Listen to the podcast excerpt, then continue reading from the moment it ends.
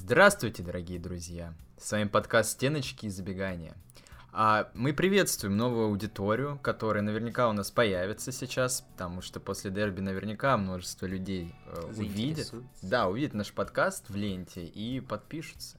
А в этом подкасте мы говорим исключительно о Спартаке не отвлекаясь на разные мирские темы по поводу там прошедших матчей других команд. Кого это интересует? Лично нас нет, и я думаю, большинство э, тоже. У нас конкурс мы придумали, значит, розыгрыш э, замечательного такого артефакта. У нас, в общем, есть автограф Резвана Мирзова. В общем, мы его лично взяли.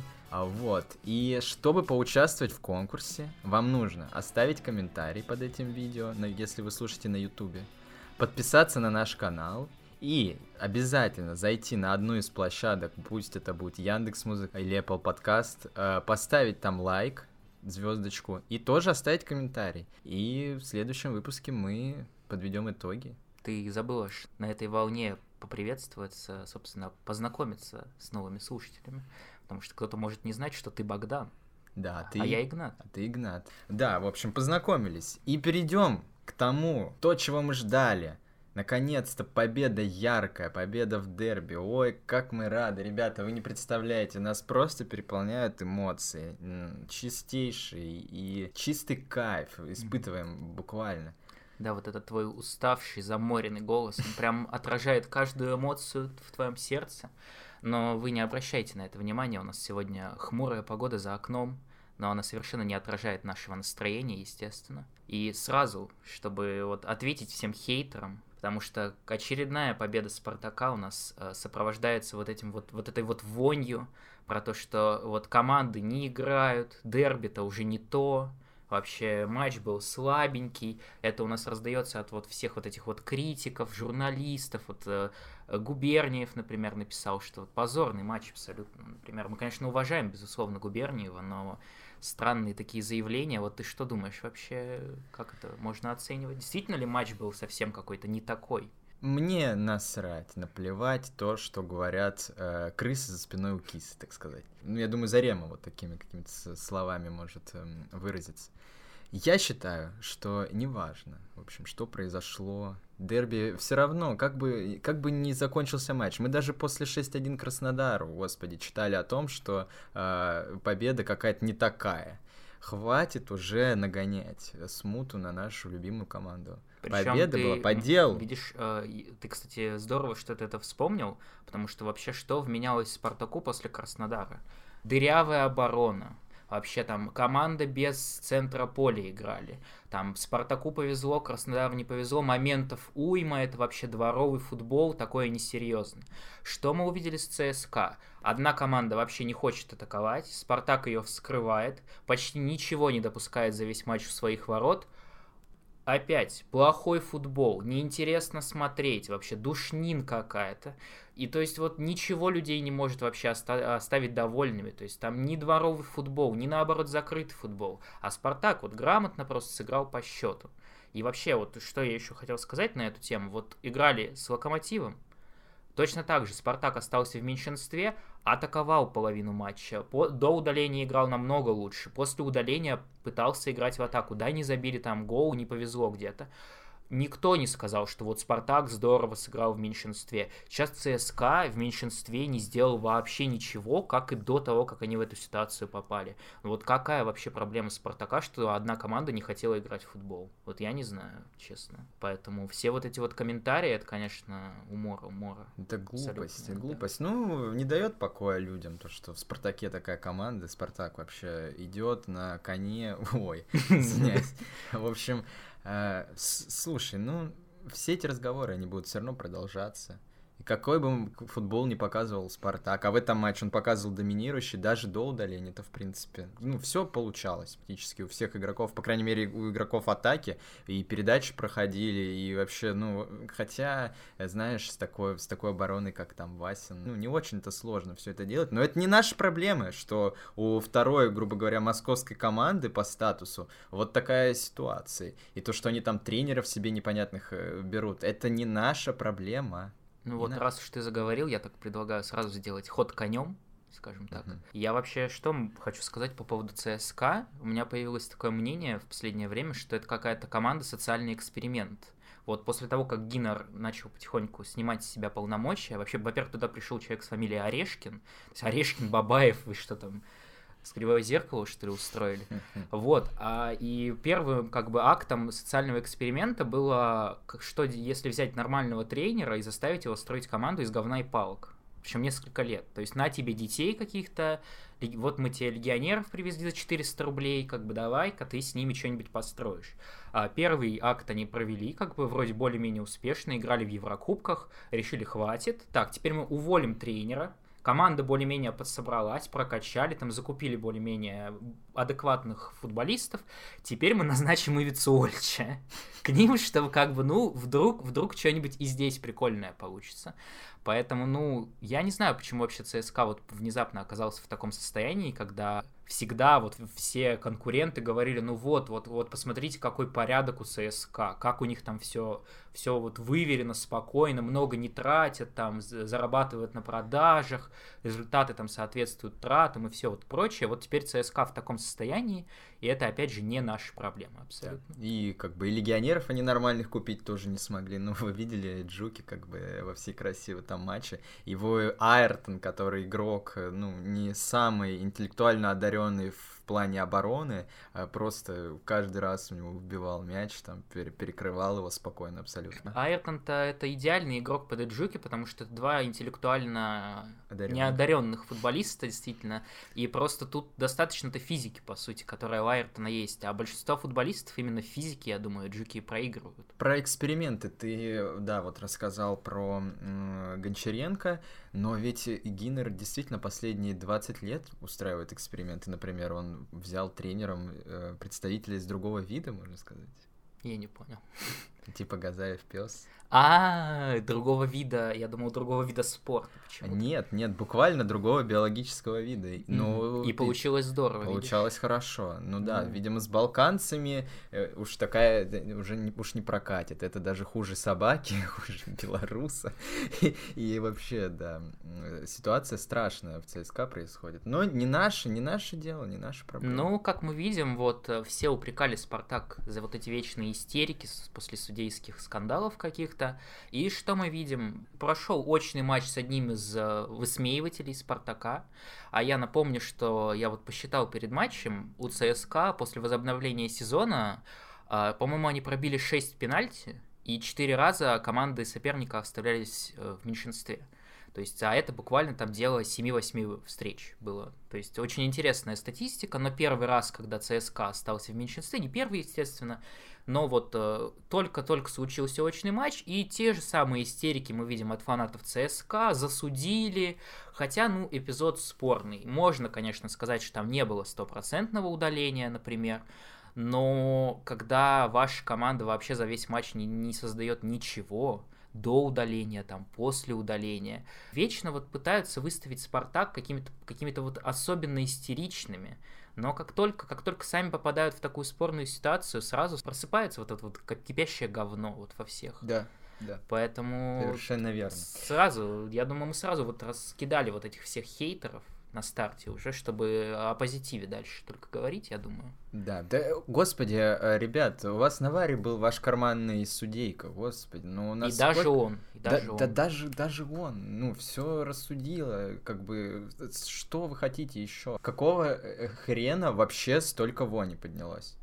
Буквально, то есть матч с Локомотивом, все посмеялись, ха-ха-ха, там типа Спартак опять навыдумывал э, каких-то заговоров.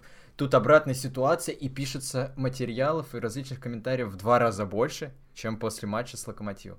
Я считаю, что, ребята, надо уже при... закрыть свои ротики, в общем, и а, ну, за... заняться чем-то уже. Ребята, с телеграм-каналов, давайте mm-hmm. уже идите на работу нормальную все найдите, такие умные. В общем, ты считаешь, что всем надо брать пример с Леонида Федуна, который послушал наш прошлый подкаст, когда я спич такой громкий заявил о том, что надо потихоньку а, успокоиться и перестать много вопить там каких-то своих высоких амбициях. И вот Леонид Арнольдович сказал, что «Зенит чемпион по делу, мы недостойны чемпионства в этом сезоне, Поэтому как бы какое место занимаем, такое и заслужили. Или ты не согласен? Мне не нравится, когда владелец клуба говорит вот такие вещи. Я все-таки считаю, что он должен до последнего вот такие позиции обходить стороной, не признавать все-таки, что главный соперник победил. Нужно было что-то другое, какие-то другие слова подобрать. Но, mm-hmm. в принципе, выглядит это не так э, тупо, как остальные высказывания Федуна последние. Я mm-hmm. думаю, хватит сейчас вот это все обсуждать. Вернемся к этому после э, и все-таки немножко поговорим про сам матч. Начнем с э, игрока матча, по нашему мнению. Да, мы сошлись, даже не сговариваясь, мне кажется. Да, да. Это Виктор Мозес, замечательный, наш любимый игрок нашего подкаста. А, да, как говорится, от любви до ненависти один шаг. И... Ну, я думаю, тут видишь, просто Виктор Мозес, это практически, знаешь, как э, когда ты растешь, вот это, там в 15 лет ну, у тебя появляется какой-нибудь любимый видеоблогер там или какой-нибудь любимый молодой актер, он растет вместе с тобой, а Виктор Мозес, он как бы рос вместе с нашим подкастом, потому что он пришел как раз когда мы запускались, и мы вот отследили весь путь его восхождения от ленивого, толстопузового и толстожопого легионера, да, вот такого человека с э, потрясающими финтами, вот этими вот ленивыми, как он сам называет. И вот в этом матче, мне кажется, был какой-то апогей его активности, потому что действительно, вот ты на него смотришь, он делает какое-то одно неловкое движение, и при этом соперник его вообще не способен никак законтрить. То есть действительно получается вот этот ленивый стиль, или как он его там сам называл, расслабленный стиль, он работает в российской премьер-лиге. Но Мозес в этом матче, не сказать, что прям ленивый, у него финты были. Они выглядели не намного, я уж скажу, ленивее, чем финты и джуки. Носился как угорелый, я за ним ленивости не видел. Естественно, э, повезло, что в этом матче можно было не обороняться, поэтому, не знаю, сэкономил сил больше. Ему как-то было... Он был увереннее в себе, что ему вот только в атаке нужно играть. Может быть, уверенность то, что позади него Гапонов э, mm-hmm. сыграла какую-то роль. Я не знаю. Может но... быть, наоборот, страх. А возможно, что позади него Гапонов. Возможно так. Но в любом случае матч э, шикарный, он э, лишний раз это подтвердила статистика. Там и что касается атакующих действий, Мозес абсолютный король. И даже по оборонительным там их хоть и было немного, но в принципе, по-моему, у него чуть ли не стопроцентная успешность отборов, которых было немного, но все-таки. Ну и вообще по Мозесу-то, что это сказать, вот в чем его большое отличие от Иджуки и от Айртона какого-то, например, в том, что у него после его вот этих вот технических элементов какой-то импакт присутствует. А это люди, которые загоняют себя там куда-нибудь в район углового флага и дальше пытаются что-то случайное из этого вытащить. А Мозес-то как бы он, когда финтит, он после этого в зачастую какую-то опасную ситуацию создает около штрафной. Он, во-первых, в штрафную заходит, да. как минимум. Поэтому в любом случае от его действий пускай там, я не знаю, он не совершает их каждые там, эти пробеги несчастные, как Айртон, каждые три минуты, но все-таки от них намного больше пользы. Вот, поэтому я думаю, что, конечно, непростая дилемма будет перед Спартаком. Мы уже много раз это обсуждали, что все-таки 30-летний футболист, скорее всего, большая зарплата, но вот Мозес как будто чувствует, что время-то подходит, когда будет приниматься какое-то решение. Ну, похвалили мы одного игрока. Я думаю, стоит, как шахматная доска, перейдем к черному. Угу. Это крал, наверное. Я хочу о нем поговорить немножко. У нас ты, нету. Ты у уверен? Нас... Ты уверен, я уверен, что хочешь о нем поговорить? Я уверен, потому что сейчас у нас нету его в плане. Я просто сейчас вспомнил. Mm-hmm. Я как апологет, фанат Крала и вообще игроков подобного плана долгое время его защищал на протяжении всего подкаста нашего.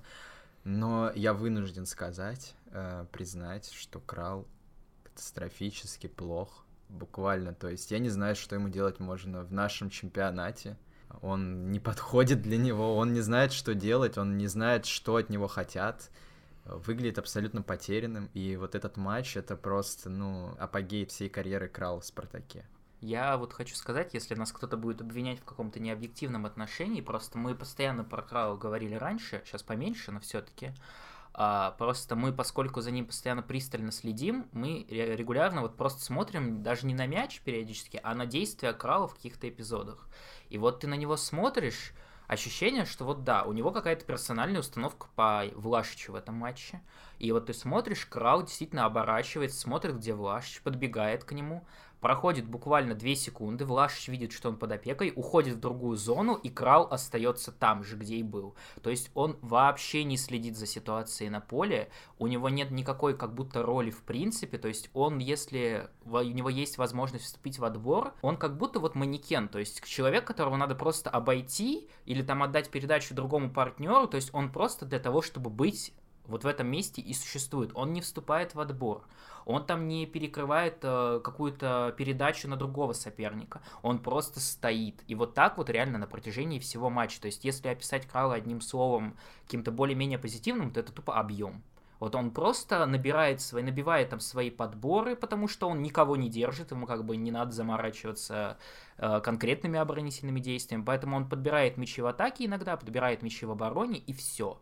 То есть и он периодически перетягивает на себя атаку, когда тормозит ее. Если он ее не тормозит, то он просто отдает ближнему зачастую. И вот здесь вот особенно был заметен контраст, потому что рядом с ним был Зобнин, по которому я, в принципе, хотел поподробнее поговорить, потому что Зобнин в топ-матчах и то не всегда в последнее время. И Зобнин в каких-то рядовых матчах это как будто в последнее время два разных футболиста, потому что вот в этом конкретном матче с ЦСКА. Зобнин, э, я не знаю, за, там, за 15 минут буквально он там 5 раз в какие-то подкаты прыгал сумасшедший, выдирал мяч. Он раздавал, постоянно переки- перекидывал передачи с фланга на фланг. То есть многие эпизоды Мозеса зачастую были связаны с тем, что на него Зобнин мяч закидывал. И вот именно на контрасте с Зобниным Крал смотрелся совсем смешно. Потому что вот в плане какого какой-то пользы для команды вот был какой-то потлатый парень, который что-то ходит, как будто вмешивается в игру, после этого подбегает Зобнин, реально отбирает мяч и отдает его партнеру на обостряющее, на какое-то обостряющее действие. И Крал рядом с ним. Вот Я не бы. понимаю, почему так э, Крал, ну, что с ним стало, потому что в первой части сезона были какие-то от него яркие моменты, но очевидно, что кроме меня и тебя Крала люди любят. Но и ну, такое впечатление, что он все равно на нем какое-то давление, и он периодически на дрожащих ногах играет. Это из-за того, что там Вестхэм им э, интересуется или что? Он боится, э, он боится что-то сделать неправильно, какое-то какое действие, каждое свое действие обдумывает 1500 раз, и поэтому это выглядит просто неорганично. Он постоянно передерживает мяч, э, он не может там темп какой-то атаки задать. В общем, реально, лучше паспортиста какого-нибудь поставьте, пусть Умяров играет. Это хотя бы, ну, действие Умярова они выглядят как действия футболиста, по крайней мере. Ты, ты видишь, да, это футболист премьер-лиги, там он может ударить, что-то прикольное сделать, отдать, отобрать, как, кстати, Умяров и там пару раз тоже в этом матче, когда вышел. Но Крал, это просто, это катастрофа какая-то, я не знаю. Надеюсь, что это для него такой вот один матч, ты, конечно, в каждом матче Крала э, mm-hmm. разными словами покрываешь. Я его все время защищаю. Помнится, ну. даже в начале нашего подкаста, в первых выпусках, мы считали ТТД Крала.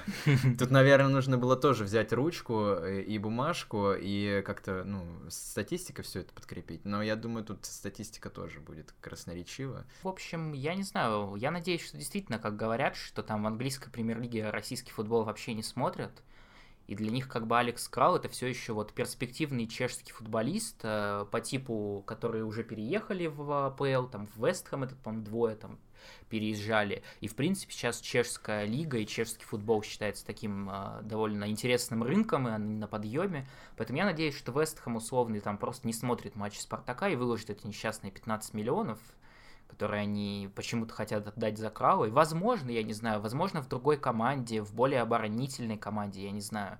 Возможно, просто Крау какой-то неограненный алмаз, и вот ну, в нашей премьер-лиге, может быть, не могут найти к нему какое-то адекватное применение, и где-то он будет выглядеть более уместно.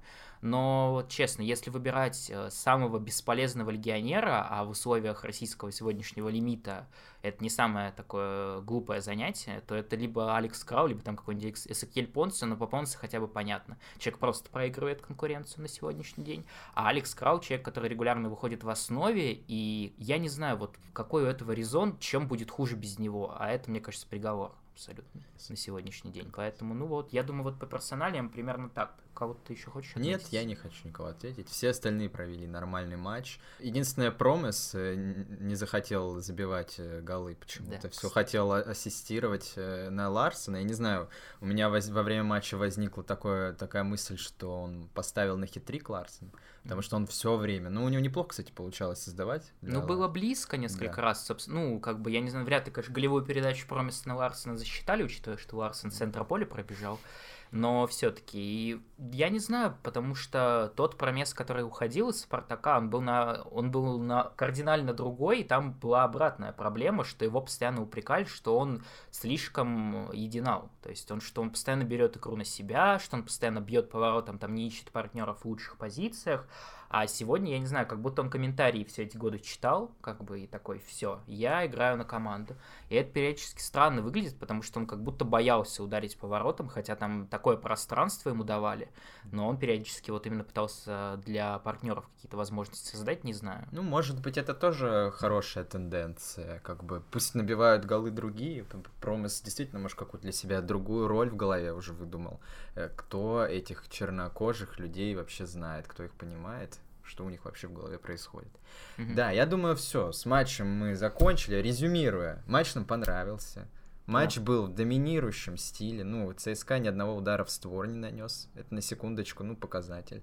Хотя mm-hmm. бы в первом тайме бы нанесли до удаления. Ну, мы выделили персонально тех, кто оставил нас в восторге, и тех, кто не оставил совершенно. Поэтому, ну, если коротко, то вся вот эта вот э, вонь будет всегда. Спартак и там забьет 6, будет говорить, что оборона плохая. Спартак забьет 1, будет играть по счету, скажет, что ой, э, вот это скучно вообще, это не футбол, это антифутбол демонстрирует. Поэтому собаки лают, так сказать. Газаев недоволен как угу. Раван идет. Я вот не понимаю, кстати, почему никто не учитывает какую-то важность момента, потому что это вообще очень важный был матч для Спартака. И можно там понять, почему где-то совсем уж не уходили всей командой в атаку добивать соперника, потому что, ну, два поражения только что там были в зоне Лиги Чемпионов, сейчас там потеря очков, это фактически потеря шансов на второе место, поэтому понятно было, что, ну, ребята так, ну, настроены, как бы, пере, ну, есть какие-то переживания по поводу того, что можно ошибиться.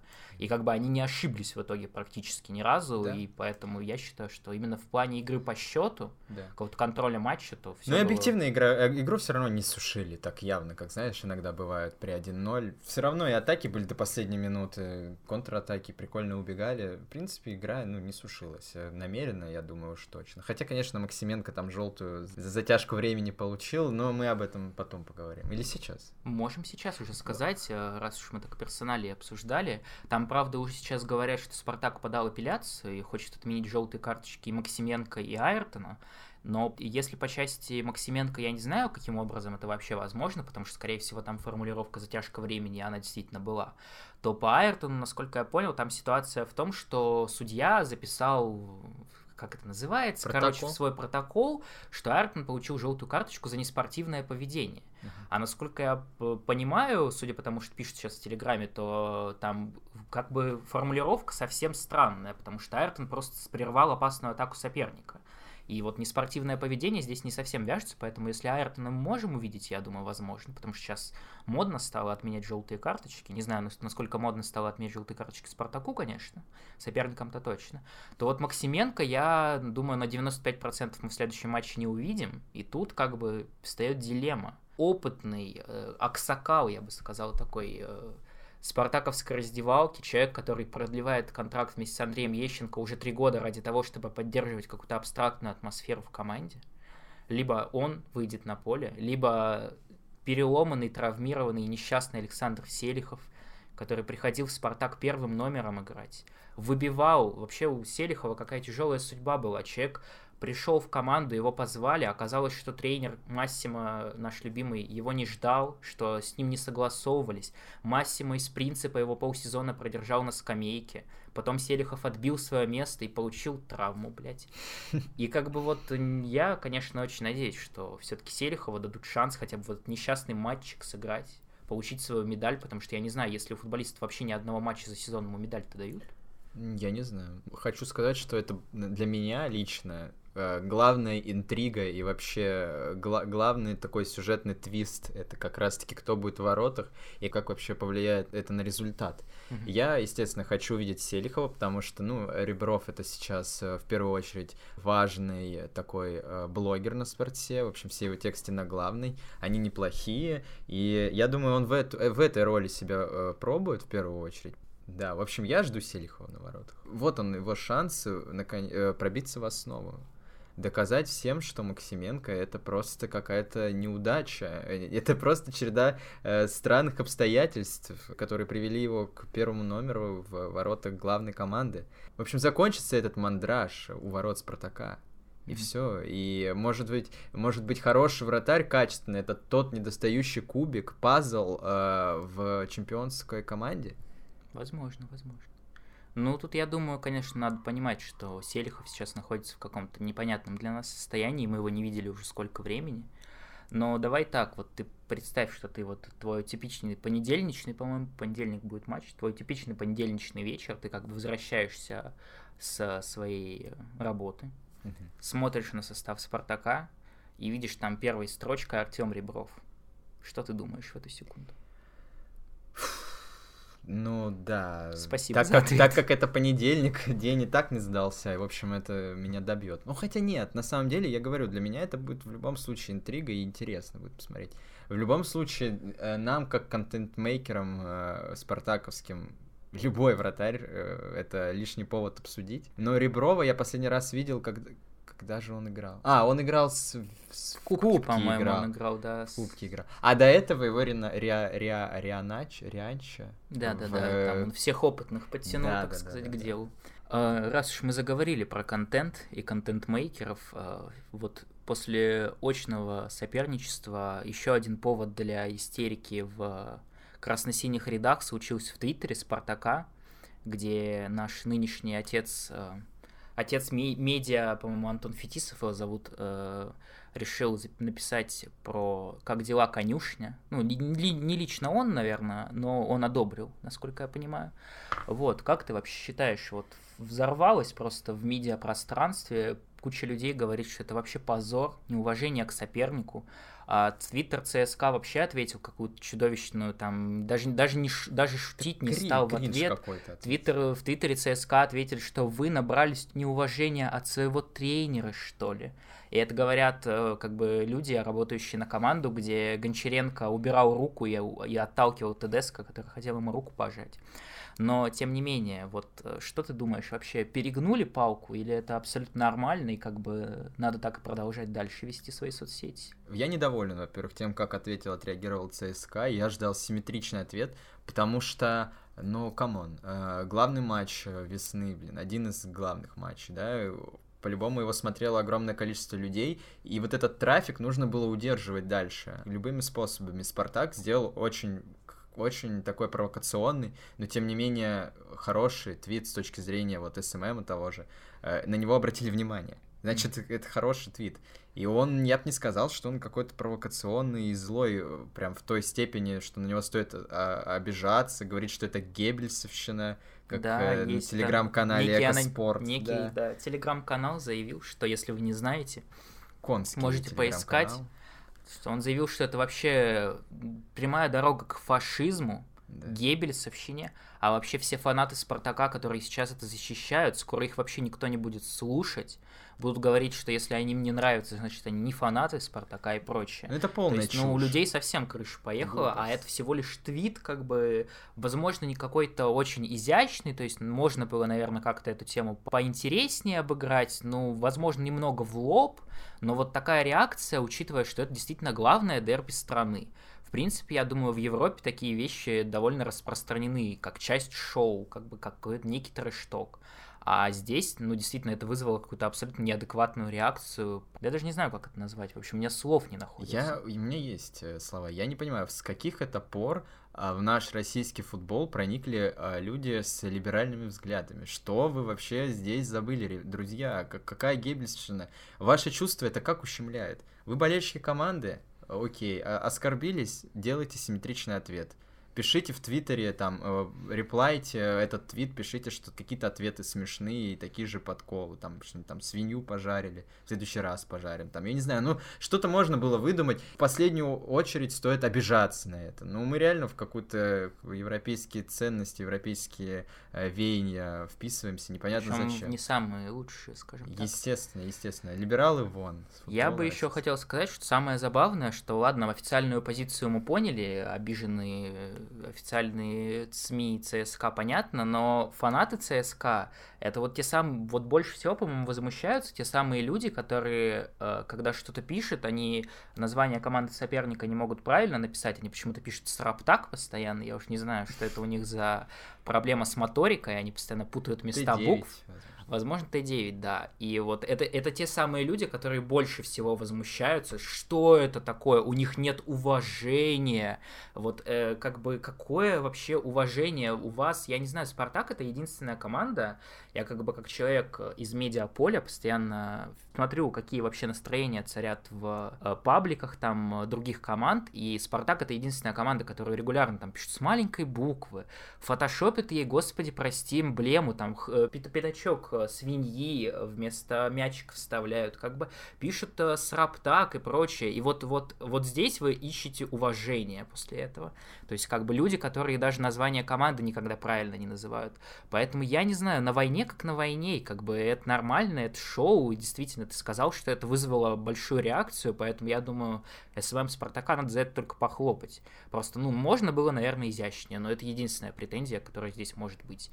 Может быть, конечно, все превратится в фашизм, и мы не правы, и геблисовщина начнется полнейшая, но увидим в дальнейшем, я думаю. Подходя к завершению, стоит сказать про будущее Спартака, которое с этим матчем, конечно, немного заиграла новыми красками, потому что помимо победы Спартака все конкуренты оступились почти, кроме, собственно, Локомотива, который еще впереди а там и Рубин потерял очки, проиграл, и Динамо потерял очки, проиграла, поэтому сейчас у Спартака от всех соперников 4 очка отрыва, то есть, по сути, из, из трех матчей Спартак может, если он уже не рассчитывает на Лигу Чемпионов, проиграть один и ничего не потерять при этом, а мало ли там, как еще другие соперники будут в остальных матчах играть.